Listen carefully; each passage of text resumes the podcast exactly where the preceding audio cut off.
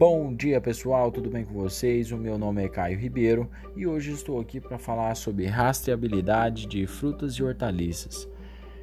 A cada dia que passa, as pessoas estão procurando é, meio de vida mais saudável e sabem, atualmente as pessoas estão sabendo que para ter uma vida saudável tem que procurar uma dieta saudável uma alimentação saudável, certo? E com isso vão ao consumo de hortaliças in natura, que também pode apresentar riscos à saúde.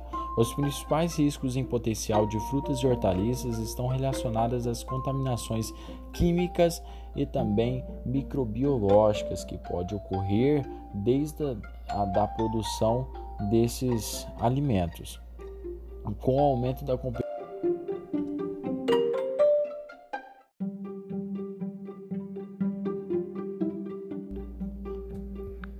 aumento da competitividade desses alimentos, da produção desses alimentos, é, os produtores estão é, é, se armando, certo? Estão cada vez mais é, é, bem preparados para atender essa demanda. E com isso, a rastreabilidade faz com que seja possível, seja possível que o produtor produza um alimento mais saudável, produto, produza um alimento mais limpo e mais transparente para o consumidor. Mas o que exatamente é rastreabilidade?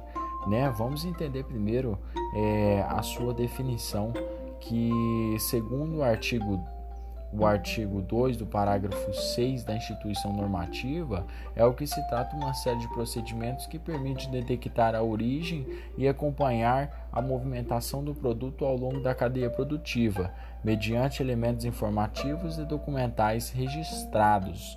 Né? Ou seja, uma forma de conhecer a história da desde a produção do alimento até chegar à mesa do consumidor. E vou falar, não é somente o, o, o proprietário, que o, o, produtor do alimento que está ligada a essa, a essa rastreabilidade. Toda a cadeia produtiva dos alimentos vegetais frescos, desde a origem do consumo, abrange várias etapas, inclusive o armazenamento, a consolidação de lotes, embalagem, transporte, distribuição, fornecimento, comercialização, exportação e importação. Todas essas etapas é, passam por pessoas diferentes, exigem novas, novos cadastros, novas é, é, é informações acrescidas no produto, certo?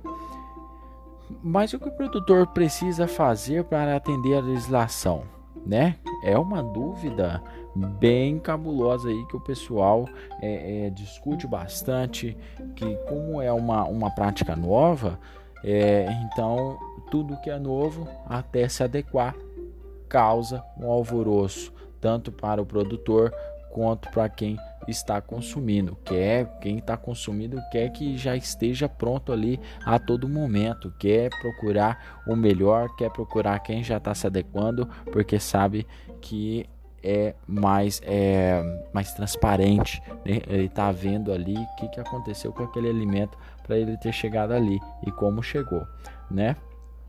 Então, assim, o caderno de campo com todas as anotações básicas sobre a história do produto, desde o plantio até a colheita, é o primeiro passo para o produtor, certo? Porque ele precisa rotular todos os produtos que saem da propriedade com as informações mínimas.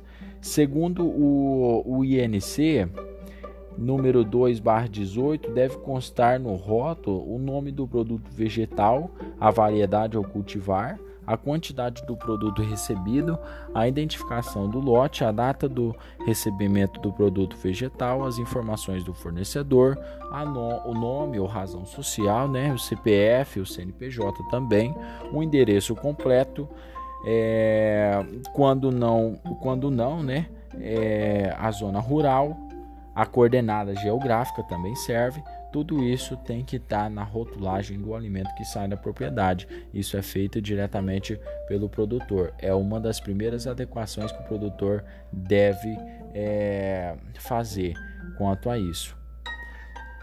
E quando termina? O produtor tem um prazo para ele fazer isso aí, por isso que ele precisa ficar atento é, a esse tema e procurar se adequar o quanto antes. O empreendedor de qualquer ponto de cadeia produtiva de frutas e hortaliças deve se, deve se interar sobre essa legislação e promover a rastreabilidade dos seus produtos imediatamente, né? tendo em mente que este meio de que esse é um meio de agregar valores ao seu negócio, né? Porque ele está mostrando ali é, para o consumidor, para ele, né, uma confiabilidade, uma qualidade, é, mostrando as informações da origem e destino daquilo que está é, sendo proposto para o consumidor. Então é um meio que o produtor pode é, fazer para agregar valores ao seu produto. De acordo com a instituição normativa número 2 de 2018, né, 2/18, publicada pela Anvisa, os primeiros grupos de alimentos formados por citros, maçã, uva, goiaba, batata, alface, repolho, tomate e pepino devem ser identificados por produtores e distribuidores com rótulo contendo número de lote e origem, mas na prática todos, né? Na prática mesmo, todos os alimentos é, in natura, seja frutas ou seja hortaliças, devem ter essas, todas essas, é, todos esses procedimentos de rastreabilidade, né? Bom, preparei aqui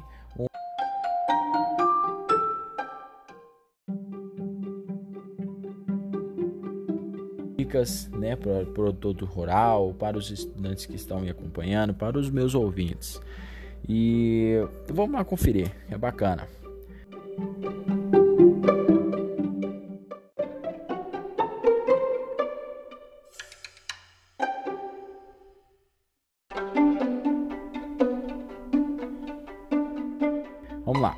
Adoção de boas práticas. Logicamente, o produtor deve adotar um manejo do solo com técnicas de conservação, o uso racional de defensivos agrícolas e um MIP, um manejo integrado de, pragas. Isso faz com que ele economize e faz com que ele saiba, saiba o que está fazendo, use com, com moderação é, os, os defensivos, né, para que tudo é, dê muito certo. A identificação do lote durante a colheita Cada parcela retirada de frutas ou hortaliças né, deve ser identificada de qualquer canteiro, quadra ou talhão, né? O caderninho de campo, o caderninho de campo, o produtor deve manter com ele, né, todas as informações de operações agrícolas executadas na cultura, principalmente sobre as adubações e pulverizações. E esse caderno deve ficar com o produtor pelo menos durante 18 meses. Nota fiscal: cada negociação de venda deve ser feita com nota fiscal ou outro documento fiscal com validade para a Receita Federal. A rotulagem é obrigatória, né? Como eu tinha falado já. É, os produtos devem ser é, rotulados, né? E nas embalagens deve constar uma etiqueta, um código de barra, como hoje é muito utilizado o QR Code, ou qualquer outro sistema também informativo, né, que permita identificar a, a origem do destino dos produtos. E essas são algumas dicas aí para se adequar e pra, para o consumidor observar, né, na hora de comprar, certo? É, espero que vocês, meus ouvintes, tenham gostado, tenham aprendido, tenha sido que minhas informações tenham sido úteis para você. E por mais é só. Muito obrigado.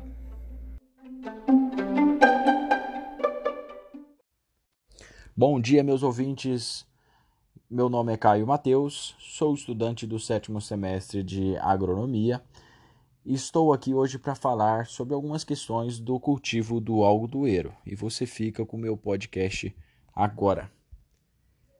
Bom, irei começar falando sobre um, uma breve história no cultivo do algodoeiro no estado de Mato Grosso. O cultivo do algodoeiro no estado de Mato Grosso vem desde 1960 por pequenos agricultores que ainda adotavam o modelo antigo, com a colheita manual e pouco uso de insumos e tecnologia plantavam cerca de 10 a 20 mil hectares na região de Rondonópolis, Pedra Preta e posteriormente Cáceres e Mirassol, respectivamente, nas suas regiões. O cultivo do moderno começou em 1988, no Itamaraty Norte, com a ideia de uma rotação para a cultura de soja. Em 1990, desenvolveu um modelo mecanizado em área de cerrado, onde resultou o Mato Grosso tornar-se o primeiro estado produtor de algodão do Brasil. Os agrônomos da IMA-MT realizam, realizam a cada ano um levantamento detalhado da área plantada em cada fazenda. A AMPA permite gerar informações muito precisas sobre a evolução das áreas e no manejo do cultivo. Na safra 2018-2019, houve um aumento superando um milhão de hectares com incorporação de novos produtores, principalmente nos núcleos de Campo Verde e Sorriso, mesmo o norte e o nordeste sendo os núcleos de maior produção algodoeira do Mato Grosso. Com a evolução do manejo do algodão no Mato Grosso, o melhoramento de insumos e do maquinário resultou em um destaque positivo perante ao Brasil. Os desafios climáticos para o Mato Grosso já estão sendo superados desde 2011. Nos últimos anos, o produtor mato-grossense preocupa, preocupa em intensificar a produção agrícola em suas terras devido ao grande aumento da proporção do algodão cultivado em sua safra. Mato Grosso tem um potencial enorme de produção de algodão, pois ao plantar conforme a safra da soja, muitas vezes acaba não atingindo seu, é, sua produção máxima, sua produção total. Isso devido às condições climáticas quando se planta na segunda safra. É...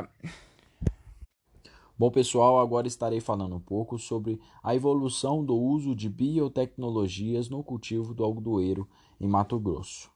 Uma vez que trouxe vários, várias evoluções, várias melhorias para o cultivo é, do algodão no Mato Grosso, decorrente às variedades e às, é, as tecnologias apresentadas nas sementes ao decorrer do, dos últimos anos.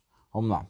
O uso de uma variedade GM de algodoeiro em Mato Grosso teve início por volta dos anos 2008, com tecnologia RR e BG da Monsanto. O grande salto no uso da variedade GM deu-se na safra de 2010/2011, com a adoção de variedades com tecnologia Liberty Link, ferramenta importante para o controle de plantas daninhas resistentes a certos herbicidas usados em sistemas convencionais. Essa tecnologia foi substituída rapidamente pelas tecnologias Wide Strike, que permite usar o glifosinato na, base na fase vegetativa de, de desenvolvimento do algodoeiro e ainda mais tarde pelas tecnologias RF e GL, com maior janela de aplicação em relação à fenologia da planta, associada à resistência ao glifosato. Após esses fatos, foram criadas outras tecnologias como forma de melhoria já das existentes, uma vez que ao longo dos anos diversos motivos levaram é, que algumas dessas tecnologias de GM, por exemplo, perderam parte de suas eficiências de controle. Então, portanto, ao decorrer do tempo, a, algumas das tecnologias iniciais foram perdendo seu, seu efetivo efeito. Então, por isso, houve várias melhorias, lançando outras, outras, é, é, outras tecnologias de semente embasadas nas originais. É, o perfil do, consul, do contonitor mato-grossense e a organização de cadeia produtiva. O produtor algodoeiro do Mato Grosso é altamente tecnificado e instrumentado. Recebem apoio da AMPA, Abrapa, IMA-MT, Condeagro, sendo eles os responsáveis pela formação e treinamento dos ótimos produtores de algodão que temos no estado de Mato Grosso. Estarei falando agora um pouco sobre a produtividade do cultivo do algodoeiro no Mato Grosso em relação, em relação à chuva, solo e época de plantio, fatores extremamente importantes para é, a produção não só do algodoeiro, mas também de qualquer outra cultura. Porque para alcançar uma produtividade compensatória, o algodão necessita de uma boa quantidade de chuva e sobe na primeira metade do ciclo de produção e na ausência de chuva no final, depois da abertura dos capulhos. Desta forma, em diferentes anos e mesmo em diferentes épocas do ano, a quantidade adequada de água depende não somente do total de chuva ao longo dos dias, mas também da insolação, do vento, da temperatura, da umidade do ar, do tamanho da planta dos espaçamentos utilizados no cultivo e da capacidade do solo reter água e fornecer água para as plantas. O ponto de murcha permanente obtido em cada talhão de produção da própria fazenda. O método direto ou biológico para a determinação da umidade equivalente ao ponto de murcha permanente consiste basicamente na utilização da própria planta para indicar a umidade do solo em quantidade suficiente para manter-se túrgida. Organize os dados de chuva da fazenda para aprimorar o zoneamento, pois os estudos de zoneamento do risco de deficiência hídrica para o algodoeiro desenvolvido pela IMA-MT e a UFMT não permite, não pode, aliás, não pode ser realizado com os dados da chuva de apenas uma safra. Ele necessita do histórico das chuvas de vários outros anos em, diversos loca em diversas localidades distribuídas em todo o território de sua abrangência. Isso para ter uma margem maior é, de, de, de, de, dados para se ter um objetivo, para se ter um, um, um resultado mais, é, é, mais exato em relação ao zoneamento, certo? Considerando todo o cenário, a AMPA em 2020 fez uma recomendação que pode ser deduzida dos resultados do zoneamento. É a de que, em caso de impossibilidade de evitar o atraso na semeadura, os produtores devem evitar os talhões onde a capacidade de armazenamento de água do solo seja menor, ou iniciar o plantio por esses talhões e planejar o uso de talhões, deixando para, que os, para, para o final aqueles de texturas mais argilosas, mais densidade, mais densidade e onde constatem maior profundidade na, na penetração de raízes. Portanto, com maior capacidade de armazenamento de água para o final de uma semeadura escalonada. É, essa preocupação deve ser considerada ainda mais relevante às fazendas de produção localizadas mais ao sul e ao leste do estado. Um ponto muito chave que vamos comentar agora é sobre a gestão operacional e o custo de produção de algodoeiro em Mato Grosso. Como em qualquer outro negócio, gerenciar financeiramente ou tomar decisões que sejam beneficentes para a empresa ou fazenda, ou sítio, qualquer lugar. Requer uma sabedoria muito grande sobre toda a roda financeira que ali está envolvida, certo? Porém, para que os resultados não sejam enganosos, tanto para o, o, o dono, o proprietário, ou para você mesmo que está responsável disso, todas as informações e dados obtidos pelo gerenciador devem ser expressados em papel, para que o controle e os resultados sejam passados de forma correta diante aos dados obtidos ao decorrer do, de tal período, seja da produção, seja do plantio, seja daquela safra em geral, certo? Tais informações são importantes não só para diagnosticar, é, para diagnósticos de tais atividades, mas também para ter transparência e lucros prejuízos. No entanto, é importante para de, é, demonstrar a, conf, a conformidade e regulamentos ambientais, estabelecer necessi, necessidade de seguro, planejar e avaliar patrimônios, monitorar estoques, relatórios, para sócios e acionistas dividir rendas e despesas em negócios com vários donos, entre outras finalidades. É muito importante ter essa organização, ter tabelas, ter gráficos, ter tudo anotado para que tudo seja resolvido quando necessário.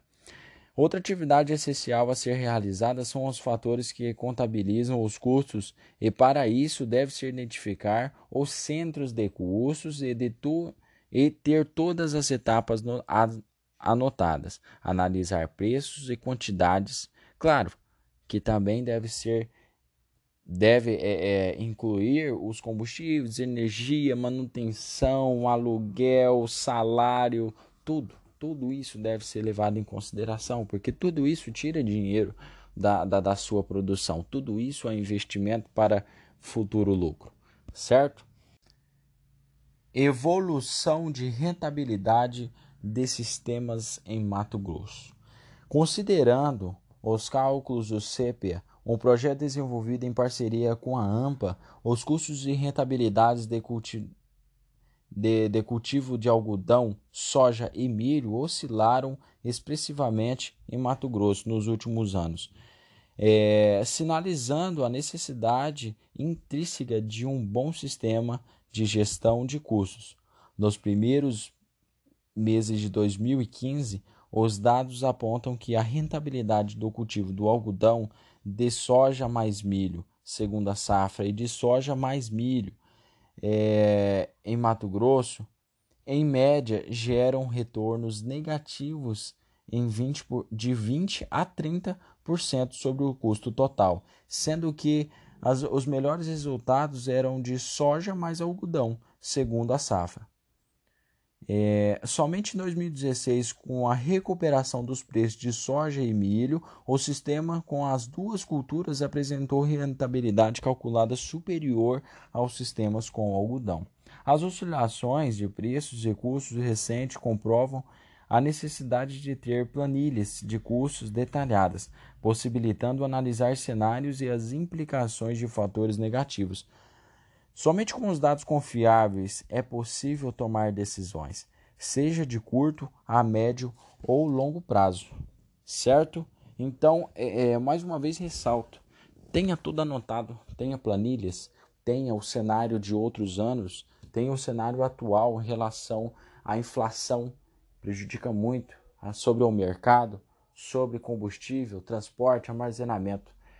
Tem, tenha tudo é, para uma boa gestão financeira sobre sua safra, sobre sua plantação, sobre seus objetivos, tenha todas as visões de todos os lados da, da sua produção, da sua cadeia produtiva e da sua roda financeira. Certo? Estou deixando aqui mais esse podcast. Espero que tenham gostado, espero que sirva de bom é, exemplo, espero que sirva de bom aprendizado para, para meus ouvintes. E por mais é só, um bom dia a todos e até mais.